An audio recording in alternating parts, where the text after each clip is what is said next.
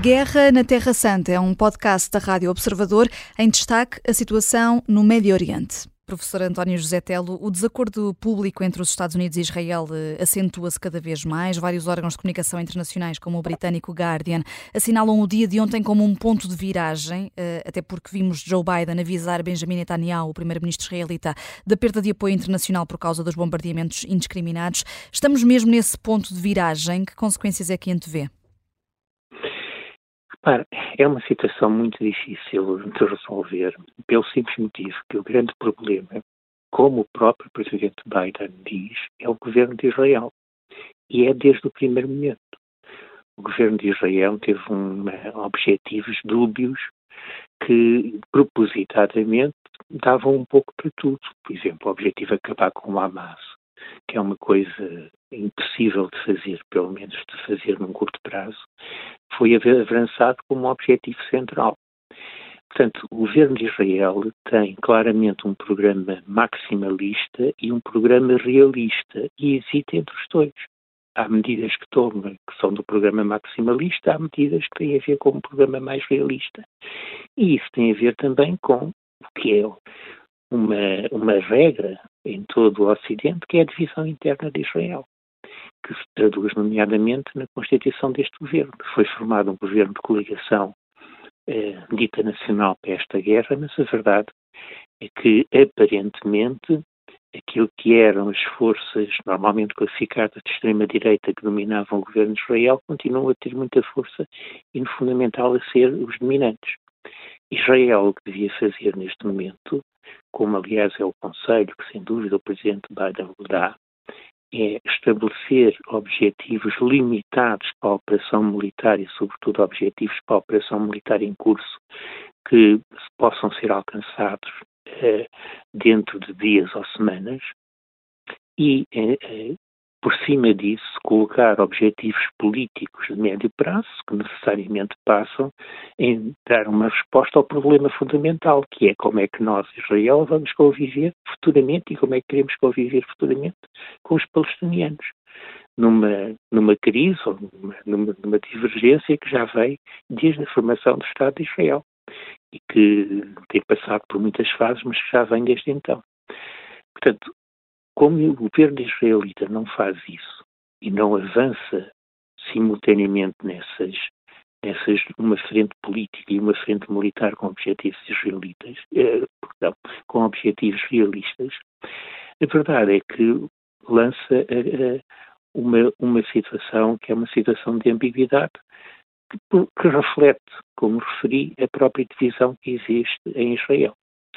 Israel não pode manter o tipo de ação que está a ter na faixa de Gaza por muito mais tempo, está claramente a apostar tudo para tentar conseguir resultados militares, eh, eu diria até ao Natal ou até ao final do ano, e esses resultados militares no sentido de anular militarmente as capacidades militares do Hamas na faixa de Gaza, está a conseguir resultados que eu pessoalmente considero acima do que era de esperar em termos do, do avanço na faixa de Gaza e de, da maneira como está a neutralizar essas capacidades da faixa de Gaza, simplesmente ainda não conseguiu de modo nenhum os objetivos que queria obter, o que se nota, nomeadamente, porque continuamos a ver vagas de foguetes que são disparadas contra eh, em Israel e continuamos a ver uma situação tensa em termos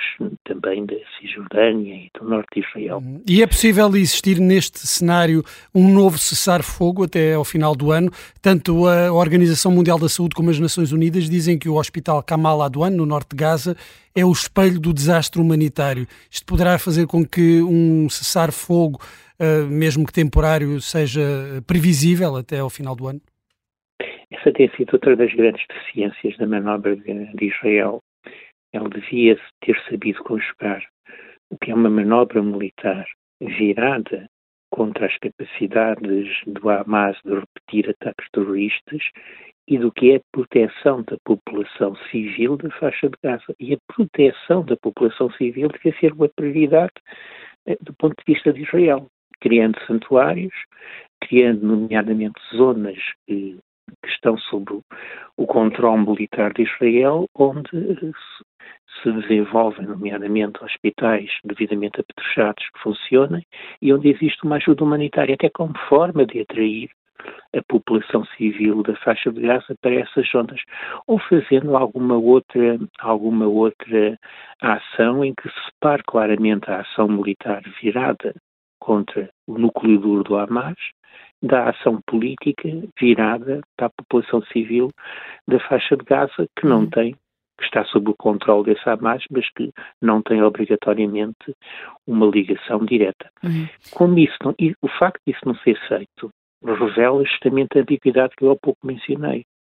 Ou seja, o governo israelita hesita entre um programa maximalista e um programa que seja, chamaria realista. O que é que é o programa maximalista aqui? Bom, o objetivo ideal para Israel seria que a população palestiniana de Gaza saísse da faixa de Gaza e fosse para o Egito, ou fosse para um outro Estado árabe vizinho. O que acontece é que os Estados árabes vizinhos, a começar no Egito, dizem não, não e não. Uhum. Não permitimos a passagem. Ora, uh, neste momento, por exemplo, na fronteira da faixa de Gaza com o Egito, estão dois corpos exército. É qualquer coisa como três, em termos numéricos, três vezes o número de militares que Israel tem empenhados na campanha da faixa de Gaza. A Guerra na Terra Santa é um podcast da Rádio Observador. Vai para o ar de segunda a sexta, depois do noticiário das nove e meia da manhã, e tem nova edição depois da síntese das quatro e meia da tarde. Está sempre disponível em podcast. Eu sou a Vanessa Cruz.